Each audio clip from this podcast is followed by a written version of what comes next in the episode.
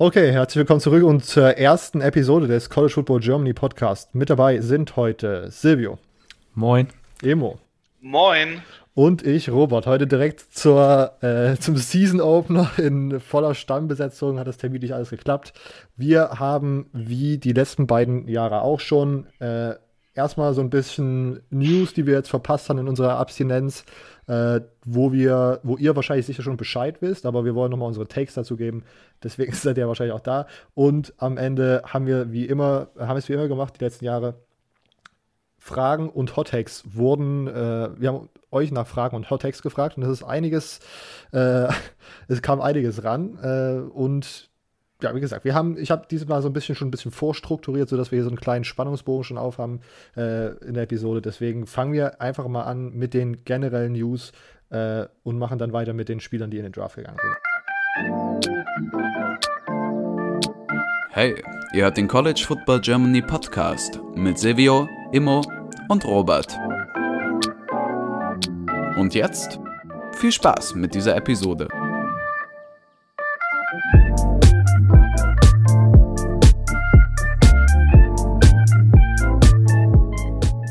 Erstes generelle News. EA gibt bekannt, dass es ein neues College Football Videospiel geben soll.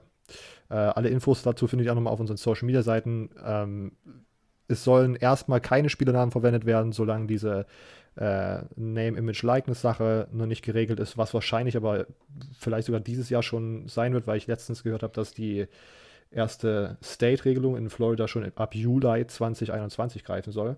Ähm, was ist da der Mood-Check? Also wenn ich wieder jetzt Mood-Check machen würde, Jungs, äh, auf ein neues College Football Videospiel, wie hyped seid ihr auf dem Hype-Meter?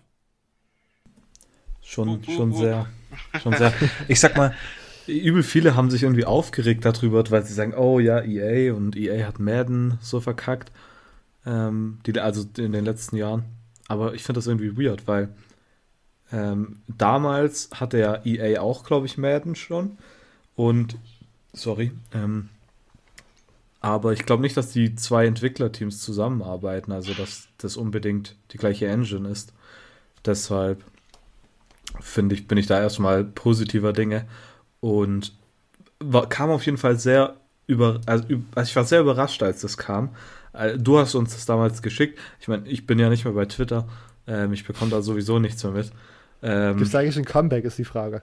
Nee, noch Oder, nicht. Oh, oh, oh, okay. Vielleicht, vielleicht irgendwann mal. Aber okay. ich bin, bin gerade relaxed ziemlich. Ich kann deutlich mehr lernen, als wenn ich da auf, auf okay. Twitter die ganze Zeit rumhänge. Ähm, auf jeden Fall war, dachte ich, du, du willst uns nämlich veräppeln. Und ich habe es erstmal nicht geglaubt. Dann habe ich mich sogar auf Twitter eingeloggt, um extra um zu kontrollieren. Und tatsächlich, also normalerweise habe ich gedacht, dass wenn sowas kommt, dass das mit übel viel Gerüchten kommt und dass man es eigentlich erwartet, nur noch die, auf die offizielle Bestätigung wartet. Und dass das kam, war doch relativ überraschend, würde ich sagen. Aber ich bin auf jeden Fall gehypt. Ja. Ich finde es äh, vor allen Dingen interessant zu beobachten, es wurde dann erstmal so ein bekannt gegeben, dass sie so, schon so einen Deal gemacht haben mit so einem Group Licensing Ding, so eine Firma, die sozusagen die Schullogo, Schulstadien, Schulbräuche, Lizenzen sozusagen hat, aber nicht von allen, sondern nur von einem Großteil der Teams. Notre Dame ist zum Beispiel jetzt eins der Teams gewesen, die jetzt nochmal rausgegangen sind und gesagt haben, solange Name, Image, License nicht vorhanden ist und die Spieler sozusagen da ihren äh, ihr Stück vom Kuchen abbekommen, werden die in diesem Videospiel sozusagen nicht ihre Lizenz zur Verfügung stellen. Ich finde das eine interessante Entscheidung. Gehen wir mal davon aus, dass das mit Name, Name, Image und Likeness jetzt doch noch nicht passiert, äh, was meiner Meinung nach unrealistisch ist. Denkt ihr, dass man sich da einen Recruiting-Nachteil irgendwie hat, wenn man nicht in dem Spiel ist? Ich habe darüber nachgedacht, weil eigentlich ist das schon eine ziemlich nice Variante, wenn man sagt, hey, ihr könnt sozusagen euch dann selbst in diesem Spiel spielen, aber wenn es dann die Schule wo ihr vielleicht hincommitten wollt, dort nicht gibt, finde ich das irgendwie ein bisschen weird. Immo als, als Recruiting-Interner, äh, denkst du, dass das irgendwie so ein Nachteil sein könnte, wenn man nicht im Spiel ist? Ich glaube auf jeden Fall, dass das ein Nachteil ist, weil wenn ich dran denke, wie einige Schulen teilweise, sage ich mal, mit, mit Grafiken werben, so NCAA 21, 22, hier dein Name, your likeness, your history, du auf dem Spielcover.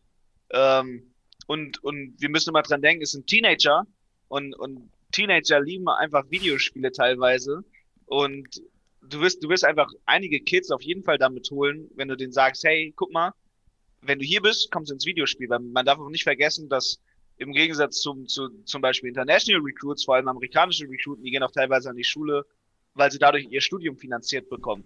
Und insbesondere unter denen sind auch viele, die halt gerne mal zocken. Ich kenne auch viele von den Jungs, die an den Colleges sind, die gerne mal zocken, weil das ist einfach für den, für den mal entspannter Zeitvertreib, mal nicht sporttechnisch was zu machen, sondern einfach nur auf die, auf die, ja, auf den Bildschirm zu starren und, und in die Konsole zu gucken.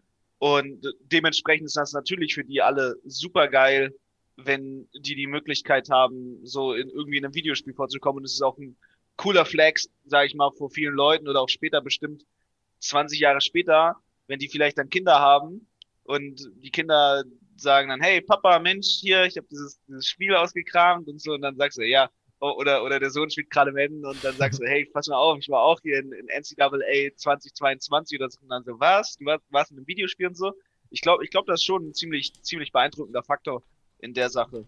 Und äh, ist auf jeden Fall geil. Und, und alleine, wenn man sieht, wie man sich die ganzen NFL-Spieler über ihre Madden-Ratings aufregen oder, oder auch im Fußball die Leute, die sich dann über ihr FIFA-Rating ärgern, auf jeden Fall. So, und das, das wird im College Football auch so sein.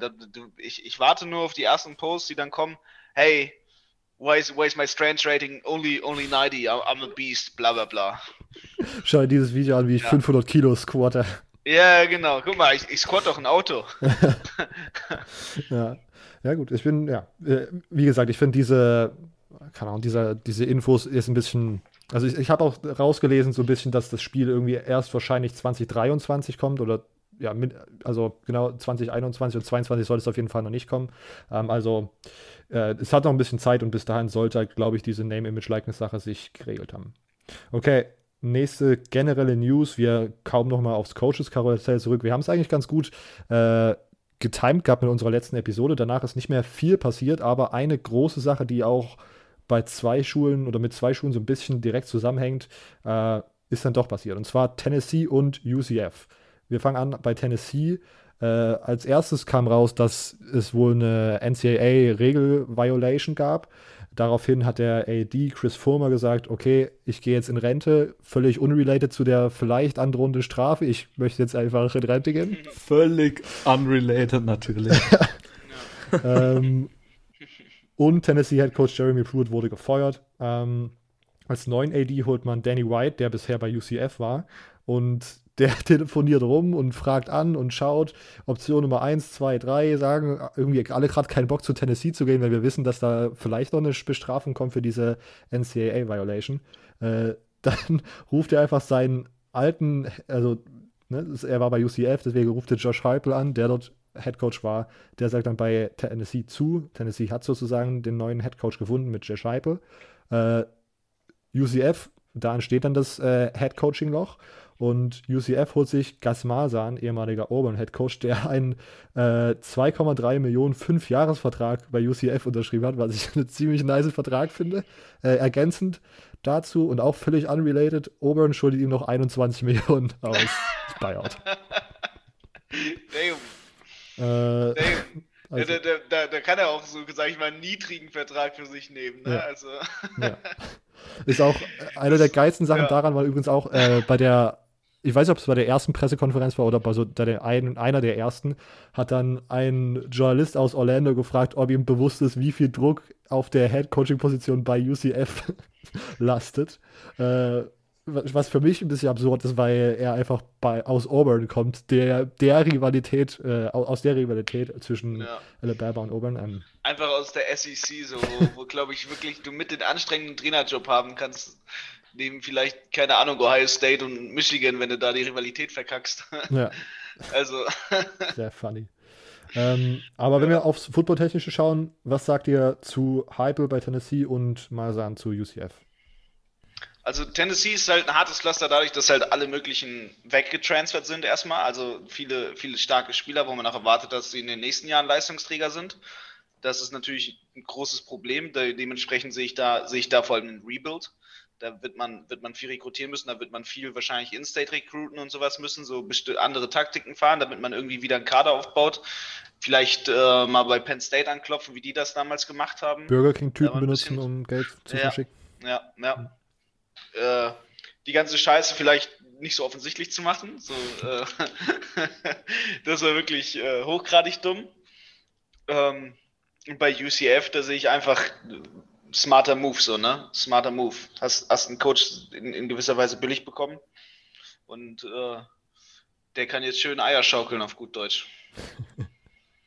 Silvio, äh, deine Einschätzung als, äh, ich, ich, ich weiß nicht warum, aber für mich bist du aber in unserem Podcast, in unserer Podcast-Zusammensetzung der Coaching-Karussell-Guy.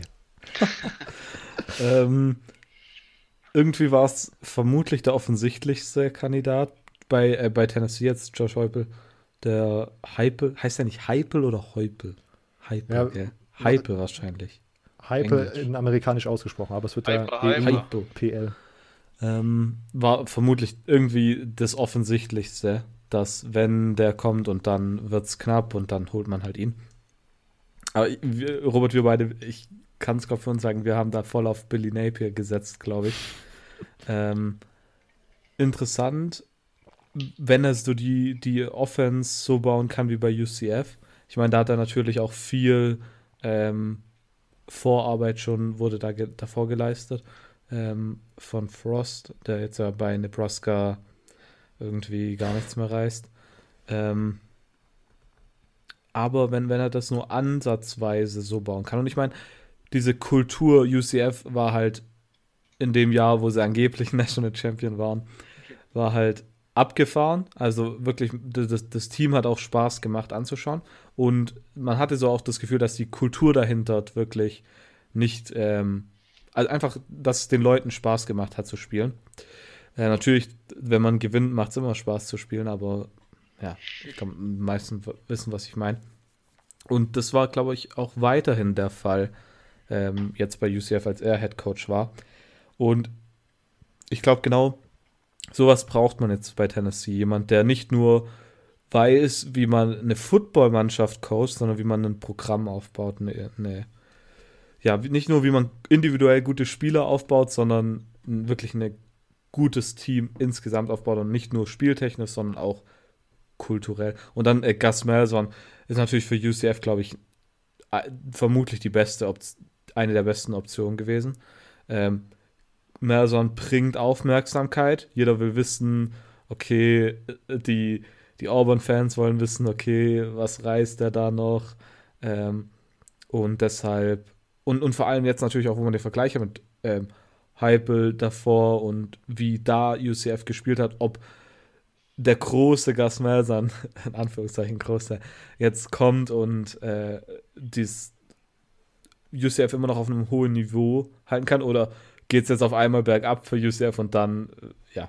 Aber ich meine, selbst dann, wie, wie du sagst, dann kostet es UCF nichts und er kriegt sein Geld immer noch von Auburn. Sprich, eigentlich eine Win-Win-Situation, meiner Meinung nach. Ja, ja. Also ich glaube, die Win-Win-Situation bei UCF würde ich auch so unterschreiben. Ich finde es interessant vom schematischen her, ohne dass ich da jetzt wirklich tief, tief drin bin, aber ich habe mir so ein bisschen durchgelesen und so. Äh, und ich bin gespannt, wie Dylan Gabriel performen wird. Bei Hyper ging es viel darum, einfach den Ball vertikal nach vorne zu bomben und dafür ist Dylan Gabriel halt gut geeignet, weil er halt einen Monsterarm hat.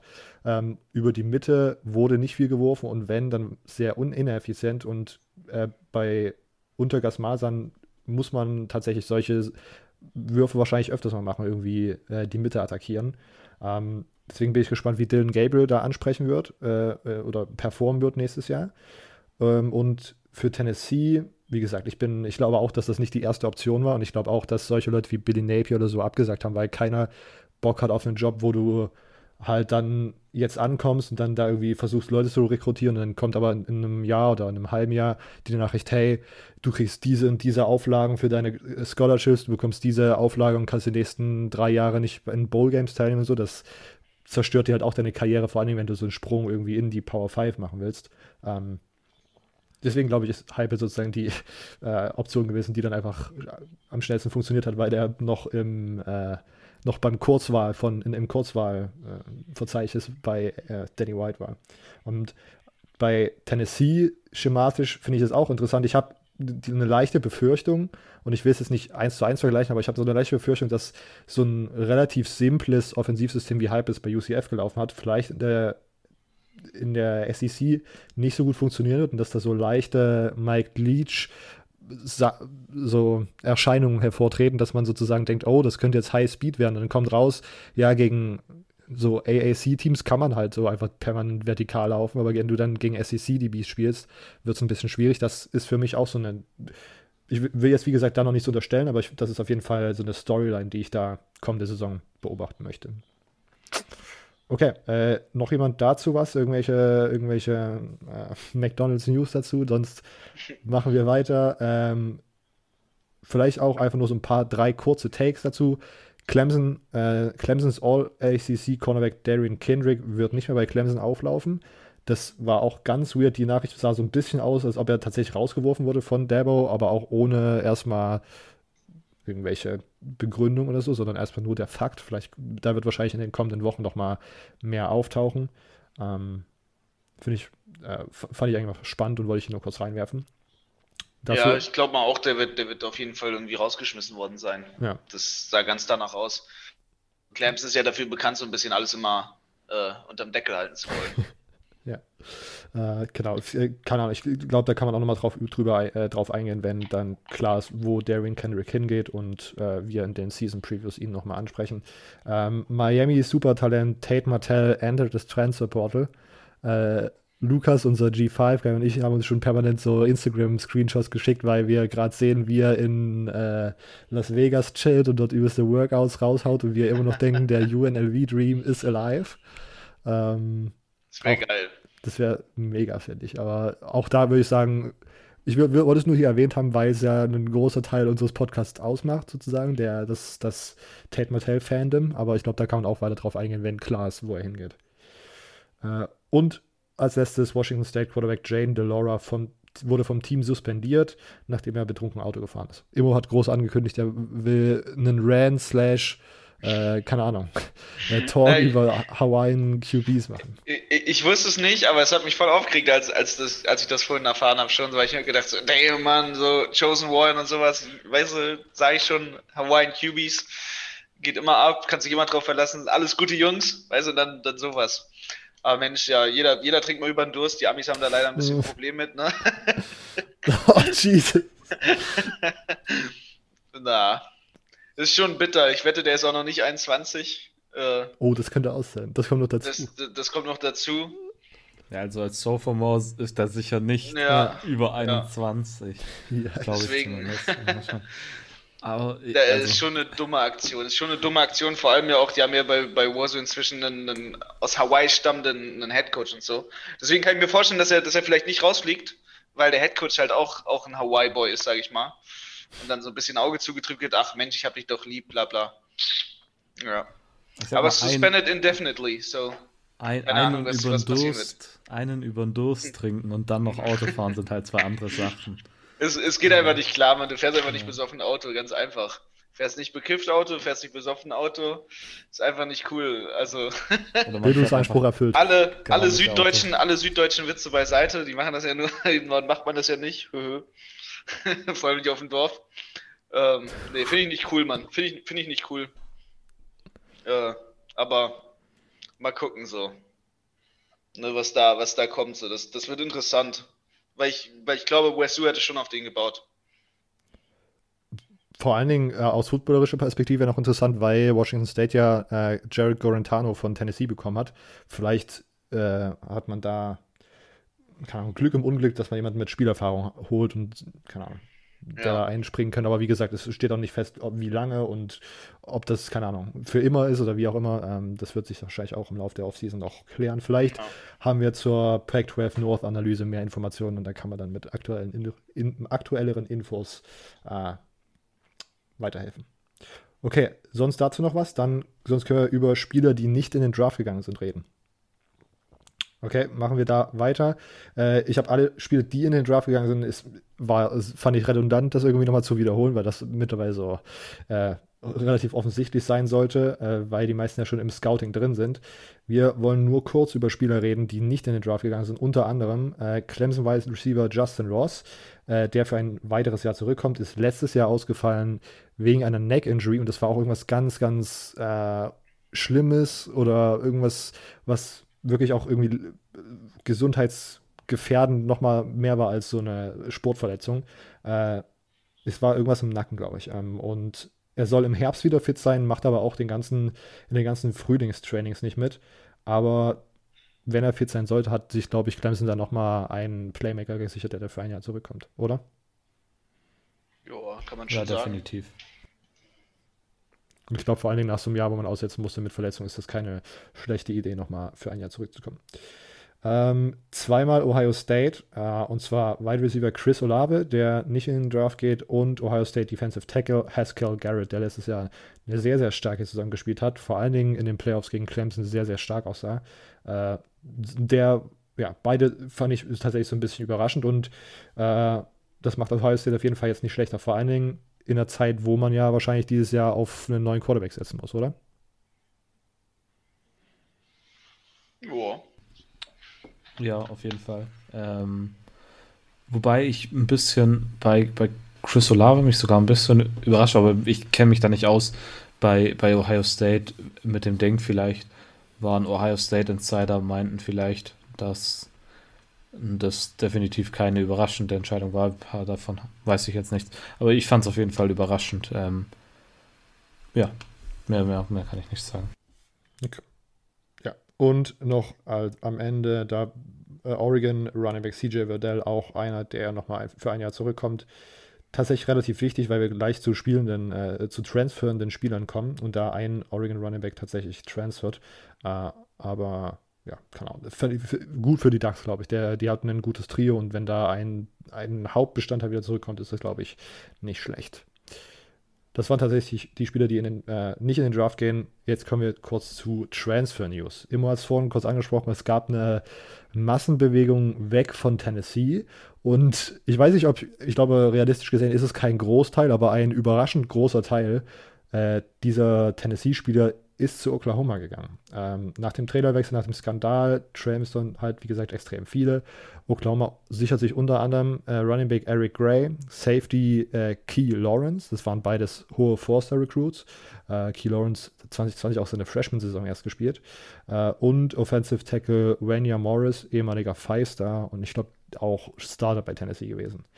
Äh, vor allen Dingen bei Key Lawrence hat man einen Schlüsselspieler verloren, oder? Alles an Schlüsselspielern verloren, kann man sagen eigentlich. Ja. ich, ja, ich finde das, äh, ja, wenn man, man kann gerne mal auf die 24-7-Seite schauen, äh, da sieht man nochmal relativ ganz gut, wie viele äh, Tennessee-Spieler wegtransfern. Also, dass sich da Oklahoma so einen großen Teil geholt hat und wir kommen auch nachher nochmal dazu, wie Oklahoma dieses Jahr aussieht. Ähm, bitter für Tennessee und es ist jetzt, glaube ich, wichtig, dass da Heipel auch schaut, dass er möglichst viele von denen, die sich ins Transfer Portal eingeschrieben haben, irgendwie überzeugt wieder zurückzuholen, weil das ist schwierig, wenn dann Ja, gar nicht da ist. Ja, wenn man, wenn man mal guckt, es sind halt, das, das Ding ist halt, es sind halt wenige nur noch da, die man, die man, sage ich mal, holen kann. Ne? Das ist, das ist, glaube ich, das große Problem, weil viele ja teilweise schon einfach, einfach weggesigned haben. So, ne? Also man hat drei Quarterbacks verloren übers Transfer Portal. Man, man wird also quasi komplett auf Hendon Hooker setzen müssen, es sei denn, man, man kriegt da irgendwie noch durch, durch andere Spots wieder Leute rein. Ähm, Und Harrison Bailey ist noch da, oder? Der letztes Jahr gestartet. ja, genau, also Hen, genau, also Hendon Hooker ist jetzt so für mich, für mich der große Name, sage ich mal, weil der ja mit, mit rüber getransfert ist, aber ähm, wie man da alles, alles weggegeben hat, dann bei den Running Backs genauso, ne? Eric Gray ist weg, Ty, Ty Chandler ist weg. Bei den Receivern hat man, hat man fünf Leute verloren, man hat, man hat vor allem im Offense, im Offense, sage ich mal, im ganzen Offense-System einfach, einfach großen Aderlass gehabt. Ähm, dann, dann wie viele Linebacker einfach transfern wollen. Ich glaube, sieben Stück oder, oder acht Stück oder so sind das. Und äh, das ist halt einfach ein riesen, riesen Problem so. Ähm, Silvi, dazu noch einen Kommentar oder weiter? Weiter. Ähm, Michigan, zu, zu Michigan kommt. Ähm, Michigan Running Back Zach Charbonnet der wechselt zu UCLA und Alan Bowman, Quarterback bei Texas Tech, kommt zu Michigan. Immer kurzer Vibe-Check zu diesen beiden Transfers. Äh, Ich bin, ich bin, ich bin gespannt. Ich bin, bin gespannt, sage ich mal, wie das äh, weiter aussehen wird. Ich will, ich will, ich will gar nicht zu groß wieder mein, mein, mein Mundwerk aufmachen, Okay. weil das, das führt immer nur zu, zu Hot Takes. Ich meine, ich mein, wir kommen nachher nochmal dazu. Du musst, wirst dein Mundwerk heute noch groß aufmachen können, damit wir da noch eine schöne Schlagzeile raus, äh, irgendwie rausagern. Ähm, aber ja, ich, aber Sex Charbonnet hat ja letztes Jahr dann schon irgendwie überraschend wenig gespielt Ja. gehabt. Ne? Aber es hat mich angepisst, natürlich. So. Ihr habt, ihr habt ja bei WhatsApp, glaube ich, Ja. weiß ich nicht, ich, da habe ich mich ein bisschen aufgeregt. Natürlich hat es mich angepisst, weil das ist der Typ, den ich am meisten gefeiert habe, sag ich mal. Äh, auf, auf den ich die größten Erwartungen gesetzt habe, eigentlich. Äh, wenn man mal, wenn man mal ehrlich ist, den, den, wo, ich, wo ich wirklich unironisch Erwartungen hatte, dass da einfach was kommt, weil ich den davor schon super toll fand. Das ist einfach, keine Ahnung, man wasted. Das ist einfach dumm, dass man den hat gehen lassen. Silvio, in meiner Erinnerung warst du äh, Alan Bowen-Sympathisant, oder? Ja, ich habe das gar nicht mitbekommen, dass er zu Michigan getransfert ist. Ist das irgendwie eine neue Nachricht? Das war, war gestern. Ich wollte es extra nicht in, Chat, äh, in so. unseren Chat schreiben, weil ich nicht wusste, ob du es schon gesehen hast, aber habe ich gedacht, könnte es eine Blind Reaction werden. nice, ja. Ähm, also ich würde jetzt mich nicht als Alan Bowman Guy bezeichnen. Ich finde es aber, fand ihn aber immer ab, äh, ziemlich interessant, dadurch, dass es halt Texas Tech ist und irgendwie scheinbar jeder Quarterback bei Texas Tech für 50 Millionen Yards werfen kann, natürlich. Ähm, bin tatsächlich interessant, äh, gespannt, wie er jetzt dann bei äh, Michigan spielt in der Big Ten. Er war die letzten beiden, also er war, ich glaube 2018 war er relativ gut. Ich glaube, da hat er fast 3000 Yards geworfen ähm, und fast 20 Touchdowns. Und dann die letzten beiden Jahre war er teilweise sogar gar nicht mehr gespielt oder mehr oder weniger nur Backup gewesen. Ähm, ja, deshalb äh, bin ich mal gespannt, äh, was er da macht. Ja, ich glaube, und, und das lag vor allen Dingen daran, dass äh, da auch wieder, ich glaube, ein oder sogar zwei Kreuzbandrisse und dann noch irgendwas, ich glaube, auch irgendeine Neck-Injury oder sowas. Also es war, der ist sehr, sehr angeschlagen, der Junge, aber mir hat er auf jeden Fall auch mal, wenn er gespielt hat, ziemlich gut gefallen, wenn er fit war. Und das war ja auch letzte Saison, haben wir, glaube ich, beobachtet, dass er da irgendwie manchmal rein und manchmal rausgegangen ist. Das war irgendwie so ein bisschen nichts, aber wenn er fit war, hat er mir sehr gut gefallen. Ob das jetzt bei Michigan funktionieren wird, da wage ich mal dran zu zweifeln, aber wir werden sehen. Ähm, weiter mit Eric Gilbert, der äh, von LSU transfert. Ich glaube, das war die News auf dem Stand. Seid ihr auch noch, wenn ihr die letzte Episode gehört habt. Äh, committed dann zu Florida und dann jetzt wirklich nur wenige Tage vor der, von der Aufzeichnung hier entfernt, decommittet er wieder von Florida und geht wieder ins Transfer Portal. Äh, Vibe ist negativ. We negativer Vibe auf meiner Seite. Ähm, man hat dann, es gab anscheinend irgendwelche Gerüchte, dass es an Noten lag, so, aber ich, keine Ahnung, das wurde auch nicht bestätigt und so. Ähm, ein bisschen, also ich finde es einfach, ich es einfach schade, so, ähm, weil ich, also ich weiß gar nicht, ob ich das erwähnt habe, aber es ist einfach so der beste Talent-Recruit aller Zeiten, seitdem es Recruiting-Zahlen äh, gibt. Äh, ein absolutes Beast bei LSU hat er mir letztes Jahr schon ziemlich gut gefallen, auch wenn das natürlich da mit Quarterback-Play nicht wirklich optimal lief, wenn man das mal so untertreibend sagen darf. Ähm, wäre auf jeden Fall ein nices Asset gewesen, was man hätte haben können, aber mal schauen, wo jetzt die Reise hingeht. Florida, äh, Quatsch, Georgia steht immer noch ganz weit oben, weil er auch aus Georgia kommt. Ähm, oder wenn die Noten nicht hinhauen, ist ja dann wahrscheinlich die JUCO-Route eher. Obwohl bei Georgia sollte man eigentlich auch keine Probleme mit Noten haben. No shot. Hoch, Silvio. Ähm, ich dachte jetzt, du sagst JUCO, äh, äh du sagst, wenn die Noten schlecht sind und dass dann irgendein ein Shoot gegen irgendeine Uni kommt jetzt.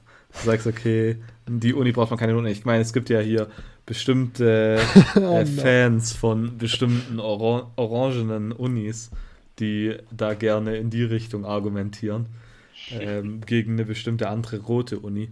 Ähm,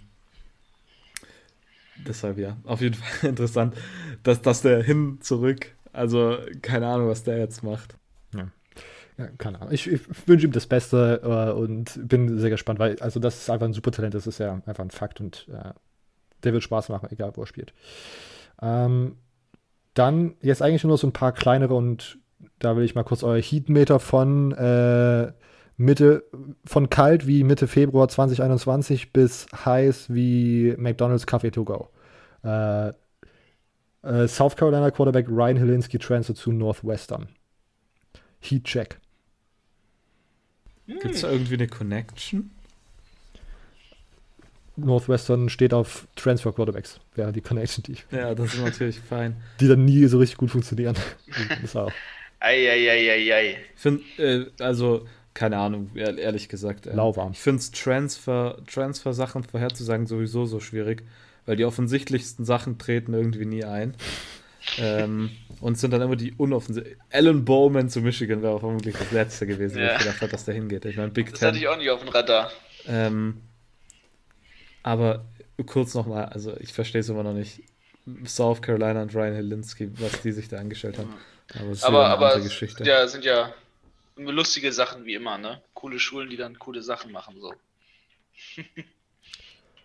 äh, weiter mit Oregon, Running Back Cyrus Habibilikio zu Boise State. Ein bisschen Nische, ich weiß gar nicht, ihr seid ja beide nicht so die Pac-12-Guys, aber der hat mir ziemlich gut gefallen. Ich bin immer noch angetan von dem Running Back Trio, das Oregon letztes Jahr hatte. Dass dieser eine Teil, der sozusagen ist, äh, Transfer zu Boise State. Ich finde es ziemlich nice. Ähm, Boise hatte letztes Jahr einen ziemlich guten Running Back. Ich, mir entfällt gerade der Name. Ähm, und ich weiß auch gerade gar nicht, ob der in den Draft gegangen ist. Also uninformiert auf meiner Seite, aber könnte spannend werden, meiner Meinung nach. Ähm, sonst noch einen für euch. Nebraska Quarterback Luke McCaffrey geht zu Louisville. Heatcheck mobiler Quarterback, Louisville mit mobiler Quarterback-Erfahrung. Ne? Ja, aber es ist Louisville irgendwie, ich weiß nicht so. Könnte sein. Die sind, die sind, aktuell nicht so interessant. Okay. Keine Was Ahnung. Gesagt, aber, äh, könnte sein, aber ich, wie gesagt, wie vorhin, ich finde sowas übel schwierig vorherzusagen. Ähm, vor allem, wie gesagt, also das sind die offensichtlichsten Sachen, wo man denkt, hier, das könnte es sein, und dann wird es nie das. Zum Beispiel, was mir gerade auch noch einfällt, äh, wenn wir schon bei der South Carolina-Sache waren, Jake Bentley zu Utah war auch so ein weirder Move damals. Und der ähm, transfert jetzt weiter, ne? Echt? Auch. Oh, zu, South, ist zu South Alabama. Als ob. Ja. Aber South Alabama gemerkt, ist doch dass er doch kein Mormone sein will. Wobei, ja. ist, ist die University of Utah eigentlich auch offiziell da irgendwie mit drin? Ich dachte, es sei nur BYU, aber es ist einfach Utah. Naja, Utah ist Utah, ne? Utah ist Utah, ja. Ähm, okay, also Luke McCaffrey generelles Desinteresse wegen Louisville. Ähm, hier nochmal einer, der, was in meinem Kopf nicht so richtig zusammenpasst. Oregon Quarterback Tyler Shark geht zu Texas Tech.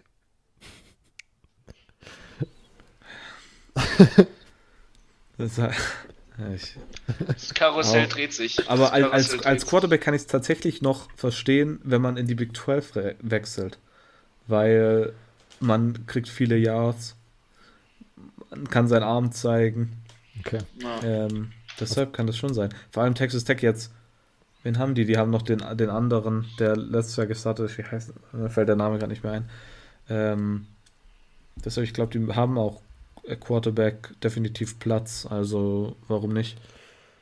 Gut, ich auf der anderen Seite, wer negativ denken würde, könnte sich dann sagen, wenn du dich in der Pac-12 als, als werfender Quarterback nicht beweisen kannst, kannst du es dann in der Big 12, äh, bei einem Team, was noch mehr auf deinen Arm vertraut. Also, das, in meinem Kopf macht das nicht irgendwie Sinn, aber wie gesagt, Silvio hat es schon erwähnt, es könnte auch kompletter, ihr könnt auch komplette Mahomes-Zahlen auf, auf, aufwerfen im Grunde. Äh, und als letztes Nebraska Wide Receiver One Day Robinson geht zu Kentucky. Ähm, fand ich ein bisschen interessant. Als Wide Receiver zu Kentucky finde ich irgendwie ein bisschen, äh, keine Ahnung, anders, weil Kentucky in den letzten Jahren gezeigt hat, dass sie nie wirklich äh, das Passing-Team sind. Äh, vielleicht hofft man dann nochmal auf so eine Multipurpose-Row wie Lynn Bowden, aber eigentlich ist das ja auch nicht der Style von Kentucky, sondern wir laufen einfach permanent. Und weiß nicht, ob das Wendell Robinson da am Ende so, ob das sich ausspielt, würde ich auch bezweifeln, aber wie gesagt, sehr schwierig mal zu sagen. So, Kentucky, hat, hat ja. Kentucky hat jetzt ab diesem Jahr einen neuen Offensive Coordinator, gell?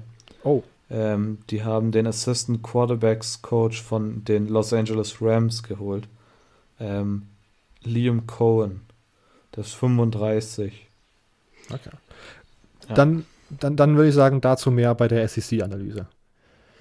Ähm, sonst noch zu Wanda Robinson oder gehen wir zu den Fragen über? Weil jetzt geht es wirklich um das Eingemachte. Die Fragen sind sehr, sehr gut geworden. Okay, Fragen. Wir fangen an mit, äh, wie immer haben wir Facebook, Insta äh, nee, nicht wie immer, sondern wie, wir haben diesmal Facebook, Instagram und Twitter befragt. Als erstes die Frage von Andy M. dem Initiator der GCF Poll. Äh, wird es wieder eine Saison ohne Spielausfälle und mit Non-Conference Games geben? Was ist da eure Prediction gerade? Wie immer, klar, ich schiebe es direkt voran, weil ich weiß, dass es Silvio sagen möchte.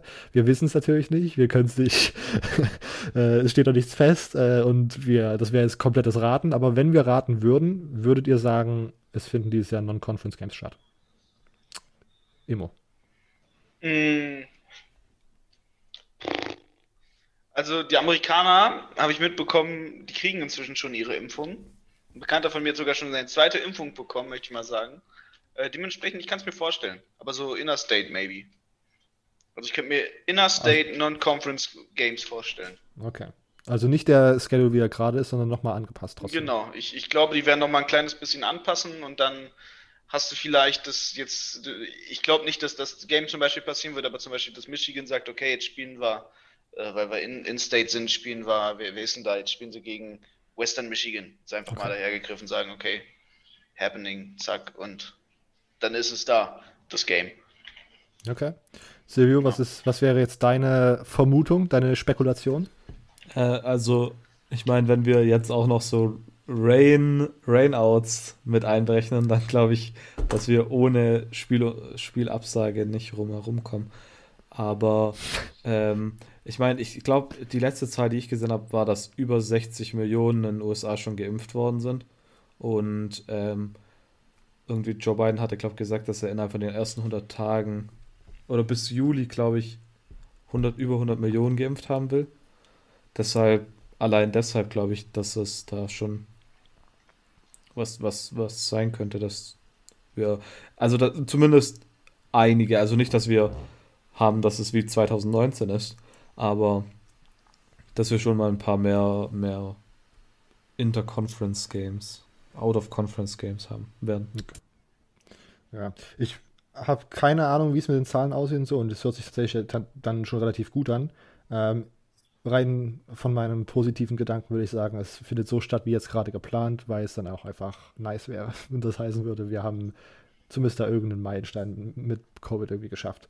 Ähm, und ich, also ich, ich habe da auch schon einige Cross-Conference-Games, die jetzt im Moment angesetzt sind, die ziemlich, ziemlich nice sind. Also ja, ich bin schon, ich bin schon gehypt. Und auf der anderen Seite hat man aber letztes Jahr meiner Meinung nach auch gezeigt, dass selbst sollte noch mal irgendein, irgendein Zwischenfall kommen, dass man da relativ flexibel ist und dass das dann trotzdem relativ schnell alle Mechanismen ineinander gegriffen haben, dass man einen äh, Schedule zusammengebastelt hat, der trotzdem recht interessant war. Ähm, also, ich bin schon, ich bin schon gehypt auf die neue Saison und ich glaube, es wird so stattfinden, wie es jetzt gerade geplant ist. Ähm, nächste Frage zu, okay, Fragen-Themengebiet zu unseren Lieblingsteams. Als erstes von äh, auf Twitter fragt Dennis at Den Maki, Hätte gern einen kleinen Mood-Check für eure Lieblingsteams. Wie euphorisch seid ihr im Hinblick auf die, neuen, auf die neue Saison? Was sind die wichtigsten Stories, eure Breakout-Kandidaten im jeweiligen Team? Ich würde sagen, wir halten es wir halten's kurz, wir wollen es nicht aus, ausschweifend machen, weil das natürlich auch immer was für die äh, Conference-Analysen sind, aber jetzt so die ersten Eindrücke in der neuen Saison, in der, in der podcastfreien Zeit, was habt ihr so mitbekommen? Was sind so die Sachen, auf die ihr euch am meisten freut bei Michigan und Michigan State? Uff. Immo hat einfach gar keine Freude mehr. Da, die Saison letztes Jahr da alle. Ich will, einfach, ich will einfach, dass sie gut spielen. So. Mir ist alles egal, wirklich. Ich, ich will mit keinen Erwartungen reingehen, ich werde nur enttäuscht. Äh. Ich will nur guten Football sehen. Mir kommt es gar nicht drauf an, ob sie überhaupt ein Spiel gewinnen. Ja. At least try. Nein, ähm. natürlich, sie sollen jedes Spiel gewinnen. Aber äh, das ist das erste Jahr, wo ich mich, wo ich mich am wenigsten bisher mit, mit Michigan, glaube ich, in der Preseason beschäftigt habe. die Luft raus. Richtig, richtig. Äh, Streik, Fanstreik. Ja, ich ja. streike einfach gerade ein bisschen so. Ich habe gedacht, Harbock fliegt und es kam nicht und das hat mich ein bisschen enttäuscht. Wenigstens ist Don Brown weg. Ja, das war auch schon, aber hm. ich, ich, hätte ihn lieber da gehabt als, als äh, Jimmy Boy. Aber ich habe ja mit, mit Jim Foto, deswegen, wir sind cool. So. Wenn wir, ich will, Silvio darf gleich zu Michigan State kommen, aber wir haben direkt noch ein paar Michigan-Fragen, die ich jetzt direkt hier hinterher knall, damit ich immer noch mehr auf den Nerv gehe. Äh, Instagram Max, einer der, Max hat auf Instagram ordentlich Hot Takes rausgehauen, das finde ich ziemlich nice. Da kann ich nice. äh, Michigan Geile nächstes Meinung. Jahr wieder nur das zweitbeste Team in Michigan und Harbo fliegt.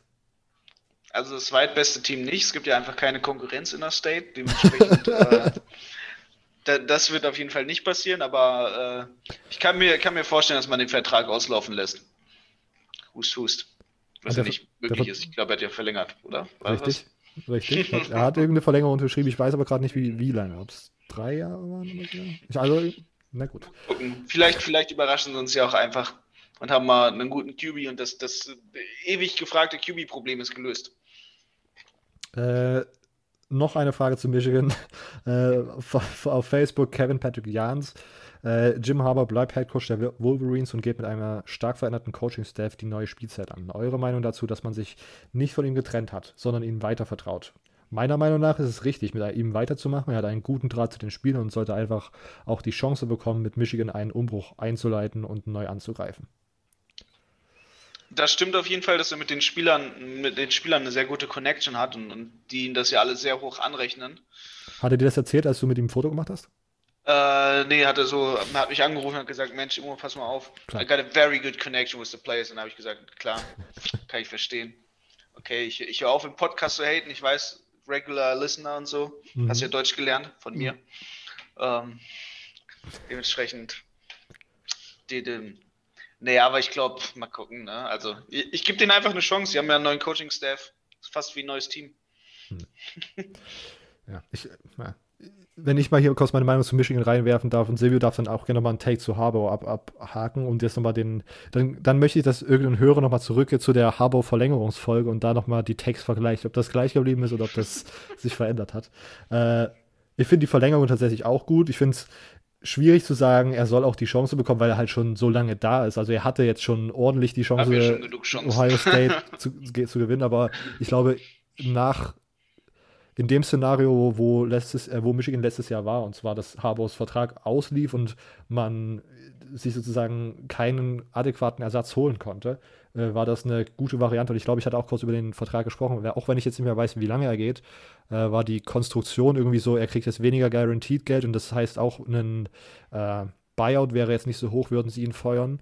Und das, ein Großteil des Gehalts hängt dann sozusagen mit den Achievements zusammen, die er in den Saisons erspielen wird. Ähm, deswegen fand ich den Vertrag okay.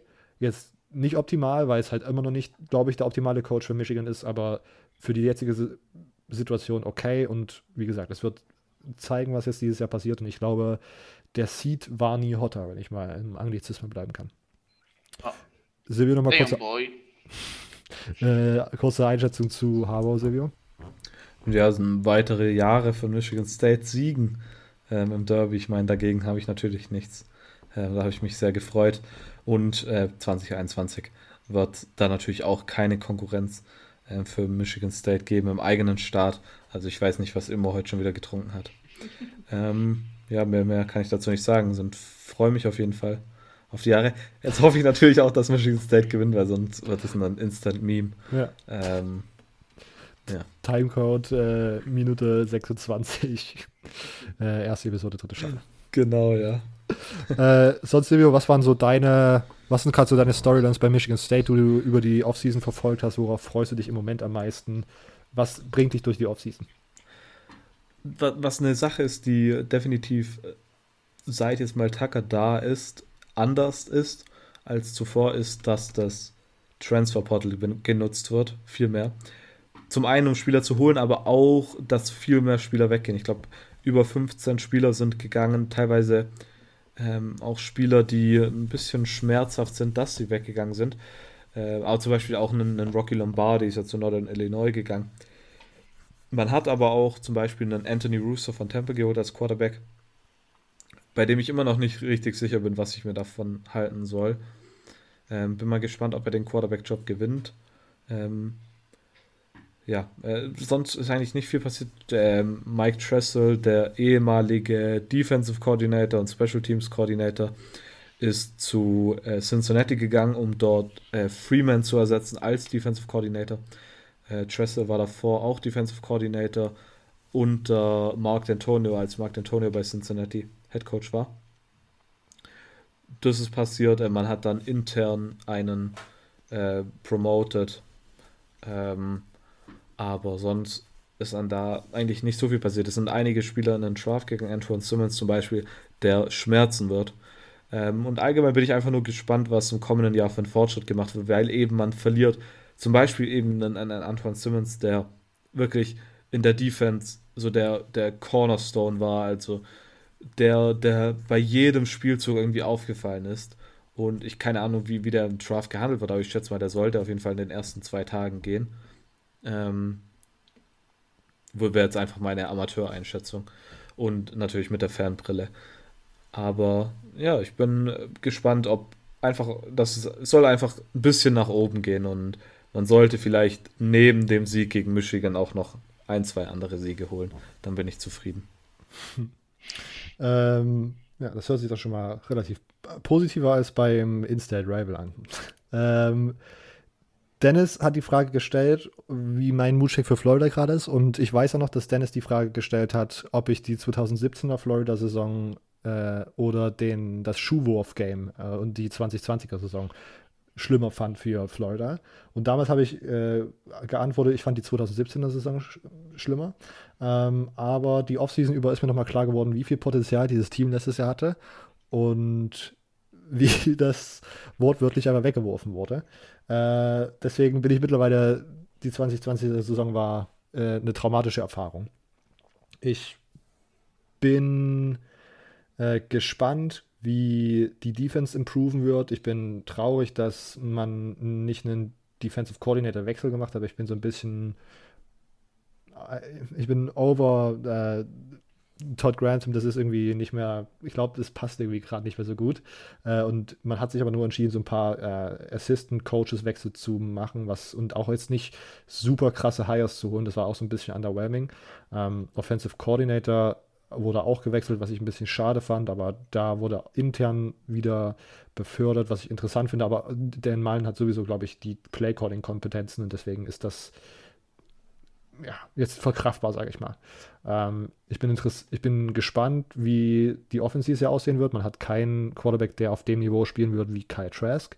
Ähm, Emory Jones, ein ganz anderer Quarterback-Typ, muss, muss seinen Wurf so ein bisschen, äh, glaube ich, auch ein bisschen verbessern. Ich glaube, der wird es auch über diese, diese Offseason machen. Aber ich glaube, man, das Offensivsystem, was man letztes Jahr gesehen hat und das, was 2021 passieren wird, kann sich tatsächlich relativ stark äh, unterscheiden. Ich habe jetzt äh, bei Michigan State ging es immer viel um Read Options und so mit mobilen Quarterbacks. Also das könnte tatsächlich ein bisschen mehr äh, 2021 bei Florida kommen. Und sonst, wie gesagt, ich bin auch gespannt, was die Defense so noch machen wird, äh, spielermäßig. Ähm, ja, ich, ja, aber mich betrübt es immer noch, dass man aus dieser Saison letztes Jahr nur das rausgeholt hat, was es am Ende war. Und ich glaube, Florida wird besser als die Performance im Bowl-Game gegen Oklahoma. Aber ich kann mir vorstellen, dass es am Ende keine Top 10 Season wird, sondern eher zwischen 15 und 20 da irgendwie. Oder ja, Borderline Top 10, 20, weil man auch Alabama in der Regular Season bekommt und so. Schwierig. Ähm, ich bin gerade bei Florida, deswegen hänge ich auch hier gleich zwei Instagram-Fragen oder zwei Instagram-Takes von Max dran. Äh, Florida nächstes Jahr kein Top 25 Team mehr und auch, auch von Max auf Instagram Miami nächstes Jahr das Nummer 1 Team in Florida. Ähm, ich, ich würde das erst meine Text abgeben, dann dürft ihr gerne auch nochmal ergänzen. Ähm, kein Top 25 Team ist wirklich Worst Case, Worst Case Szenario, aber realistisch gesehen glaube ich, dass man irgendwie zwischen ja, 13 und 20 sich eingliedern wird, weil man, wie gesagt, auch eine starke Regular Season hat, weil man so viel äh, Production-Schwund in der Offense hat. Schwierig, das irgendwie zu reproduzieren. Ähm, wird Miami dann nächstes Jahr das Nummer 1 Team in Florida? Wahrscheinlich, wenn man auf dieses Ranking am Ende schaut, schon. Miami auf der defensiven Seite verlieren die auf jeden Fall ein paar wichtige Spieler, aber mit Derrick King hat man denjenigen zurück, der letztes Jahr für so viel Erfolg äh, gesorgt hat. Deswegen, und, ja, wie gesagt, und defensiv muss man dann mal schauen. Aber auch, keine Ahnung, letztes Jahr Miami war dann auch nur so, ne, war gut und hat gegen ACC-Gegner gewonnen, aber am Ende gegen Clemson äh, sah es dann auch nur wie meh aus. Also, äh, ich bleibe gespannt, aber wahrscheinlich, wenn alles im Start Florida so ein bisschen downwards tendiert, dann kann Miami da einen Profit rausschlagen, weil die Derrick King haben war jetzt eine ziemlich lange Ausführung zu Florida. Äh, Immo Silvio, Ergänzung, wer ist das Nummer 1 Team in Florida und denkt ihr, dass Florida nächstes Jahr Top 25 wird? Ähm, ja, also. Wie, Natürlich wie, Central Florida. ja, vermutlich. Also ich kenne mich bei, bei Florida weit nicht so aus wie du, also würde ich einfach dich bei deinem Wort nehmen und nichts weiter anhängen. aus Freundlichkeit behaupte ich, ist es Florida. Das, das Nummer 1 Team in, in, im Start. Florida. Sehr Ja, okay. bis dann die Season kommt und ich trollen muss. Okay, alles klar. ich appreciate diesen, äh, diesen Support hier an der, ja. an der Stelle immer. Es ist ja noch Preseason, man ist noch nicht so aufgestachelt, ich bin ganz entspannt, ich gehe da, geh da ganz locker rein. Es ist kleine, kein Football. Kleines Depri-Feeling in Bezug kein, auf Michigan. Kein, kein inner Hate, den, den ich loswerden muss, noch nicht Playing Season. okay.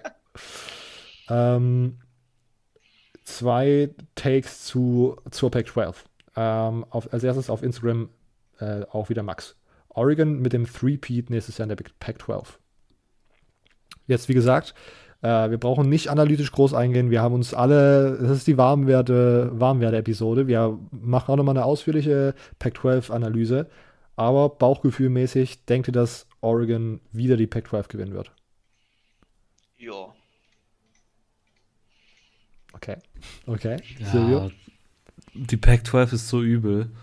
Ähm, ähm, ja, ja. Ich meine, Oregon schon, ja. ja. Die ist einfach way too random. Ich, ja, ich glaube, dem kann ich auch nur so zustimmen, weil ja, letztes Jahr hat eigentlich den besten Case USC gemacht und am Ende ist dann das äh, Pac-12 Championship Game auch so ausgegangen, wie es ausgegangen ist. äh, und da jetzt irgendwelche, ich glaube, ich würde mit Oregon gehen, weil da einfach man einen proven Record hat, dass man die Pac-12 gewinnen kann. So, und deswegen wäre das so. Und keine Ahnung. Es, es gibt auch noch so verschiedene Sachen, die ich, mich sehr so dubios stimmen. Zum Beispiel Washington, die dieses Jahr dann irgendwie nur so eine 30 overall Recruiting Class geholt haben, was ich äh, weird finde, weil die Jahre davor hat es immer so 15, 16 in diesem Bereich irgendwie gemacht. Man Dementsprechend haben die auch ordentlich im Recruiting Staff aussortiert. Ja, es gab einige Wechsel tatsächlich im, im Washington Recruiting Class, ne? Ähm, Sam Howard ist aber, oder Howard irgendwie in die Richtung, ist ein Five-Star-Quarterback, der zu äh, Washington kommt. Das soll so der nächste Bringer dort sein. Aber wie gesagt, wenn du nichts hast, was ihn supporten kann, äh, Washington so ein bisschen dubios. Mal schauen, ob das sich nächstes Jahr schon ausschlagbar macht oder sichtbar macht, sichtbar wird. Ähm, und zweiter Take zur Pac-12 auf Twitter von Luis at lskmml unterstrich. Hot Take, Keaton Slovis gewinnt die Heisman Trophy. also, ähm, ich glaube, für einen Hot Tag ist es ein, ein guter Hot Tag. Also, mhm. ähm, da habe ich schon üblere gehört. Ähm, da habe ich schon selber üblere gemacht. Ähm, also für einen Hot Tag qualifiziert es auf jeden Fall. Und für, für einen Hot Tag finde ich es eigentlich relativ gut. Äh, Ob es passiert, weiß ich nicht so richtig. Ich meine, du hast halt die Pack 12 einmal, wo er halt spielt. Und dann, ja, also ich finde es aktuell unlogisch, aber ich kann auch sein, dass ich einfach noch zu, zu wenig auf dem Keaton Slovis Hype Train bin. Zu sehr auf Season Brain. Emo, denkst du, dass Keaton Slovis nächstes Jahr die Heisman gewinnen wird? Nö. Glaube ich nicht. Mann der klaren Worte. Ähm, ich, weiß, ja, ich glaube, er wird in den einigen Listen so für die Favoriten wieder oben mitspielen, aber das war auch letztes Jahr so und am Ende, keine Ahnung, Team, Teamerfolg, ne? Teamerfolg wird immer irgendwie, hat auch Silvio gesagt, spielt immer eine wichtige Rolle. UC auch dieses Jahr tatsächlich relativ überraschend gut recruited, ähm, aber ich weiß, ich, es ist alles, das ist alles so, die verlieren auch einiges an, an, an Produktion so um ihn herum, deswegen bin ich da, glaube ich, auch eher. Ist, noch, ist ein bisschen zu hot, dieser Tag. Ähm, das nächste Fragen-Potpourri geht so in Richtung Big 12 und ich weiß schon, äh, Silvio freut sich schon, jetzt hier die Texas Tags rauszuhauen. Er hat ein bisschen aus der Übung gekommen in der Offseason. Ähm, auf Instagram sagt Max, äh, Oklahoma nächstes Jahr wieder ein Kandidat fürs College Football Player. Ich fange nochmal an. OU nächstes Jahr wieder ein Kandidat fürs CFP nur um dann wieder direkt rauszufliegen? Fragezeichen. Wird Oklahoma den Oklahoma-Move machen? Ich habe mich mit Oklahoma noch gar nicht viel beschäftigt, muss ich sagen. Ähm, aber ihr meintet ja vorhin, dass relativ viele via Transfer zu Oklahoma gekommen ist, was auf jeden Fall interessant ist. Ähm, ja, aber ich ich bin immer noch der Meinung, dass das College Football Committee doch irgendwann mal keinen Bock mehr hat, Oklahoma da reinzustecken, äh, wenn es jedes Mal so passiert. Ähm, ja, also Kandidat sind sie auf jeden Fall. Okay. Emo? Ja. Plus Oklahoma macht Oklahoma Moves, finde ich sehr gut, dementsprechend. Ja. Äh, kann, das, kann das gut wahrscheinlich werden.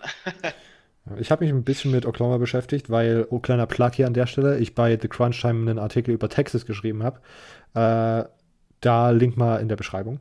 Ähm, und Oklahoma hat eines der besten Teams der letzten Jahre tatsächlich in Norman da engagiert oder dieses Jahr irgendwie vorhanden.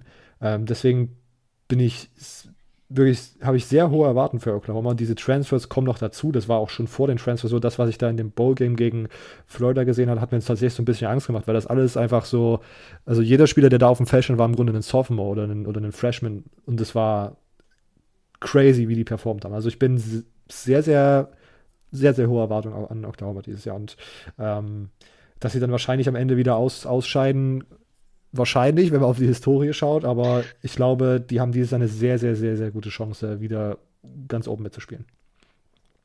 Äh, ist Spencer Rattler schon ein Heisman-Kandidat? Auch da würde ich sagen, also dann mache ich direkt den Vortritt. Auch äh, auch Spencer Rattler sollte, glaube ich, in diesen ganzen Listen, die in, ein paar Wochen auftreten, mit den äh, Wettquoten, wer Heisman-Kandidat oder Heisman-Gewinner wird, auch wieder ganz weit da oben sein, weil das Receiver-Core super jung war, da wieder eine sehr, sehr gute Recruiting-Class dieses Jahr reinkommt. Ähm, Spencer Rattler auch da, wie gesagt, wir haben letztes Jahr drüber, äh, letzte Saison drüber gesprochen, hat angefangen okay, hat dann so einen kleinen Mid-Season-Slump gehabt und ist dann aber nochmal wirklich mit einem mit wirklich krassen Performance hat die Saison dann beendet und ich glaube, so eine Offseason, wo man, wo so ein bisschen Normalität wiederhergestellt und er noch mehr sozusagen trainieren kann und noch mehr seine Fähigkeiten so ein bisschen an seinen Fähigkeiten feilen wird. Ähm, ich glaube, Spencer Rattler wird einer der besten Quarterbacks nächstes Jahr. Kommentare dazu und Gegenmeinung dazu. Nee, ich glaube, das würde ich so ähm, unterzeichnen. Ich meine, so ein Jahr, ich glaube, manchmal, vor allem nachdem man halt in den letzten Jahren hatte man halt Trevor Lawrence, der in seinem ersten Jahr direkt abgegangen ist. Und ich glaube, man unterschätzt ab und zu immer, wie wichtig so bis Erfahrung ist. Ähm, deshalb glaube ich, dass jetzt mit der Erfahrung, die er jetzt gesammelt hat, jetzt ist, kommt er ja schon in sein drittes Jahr, gell? Ähm, also in sein, in sein zweites Starterjahr, aber in sein drittes Jahr im College, ähm, wird da definitiv ähm, äh, einen Fortschritt machen, glaube ich. Klar. Emo, äh, bist du schon bereit, Spencer Rattler die Heisman-Krone aufzusetzen? noch nicht, noch nicht. Too early, too early Okay. für solche Big Steps. Okay. Way, way too early Heisman Predictions. Das, das ist gerade, wo wir sind. Also wenn wir jetzt way too early vergeben würden, warum nicht, damit ich irgendwen hab. Mhm. Aber ähm, realistisch gesehen habe ich bisher noch keinen Favoriten. Okay. Weil es einfach wirklich viel zu früh ist. okay. Spring Bowman. Practice fängt ja gerade mal an. Ja. Das wäre eigentlich, wir müssen Ups. am Ende der Episode kommt Dann da. Fall noch raus. Alan Spoiler Bowman. Alert. Ist, ist, ist jetzt eigentlich Alan Bowman, Bowman dieses Jahr der Messias, der endlich in Michigan ankommt, weil ich meine, jedes Jahr ist der Starting Quarterback, das sagst du schon seit drei Jahren.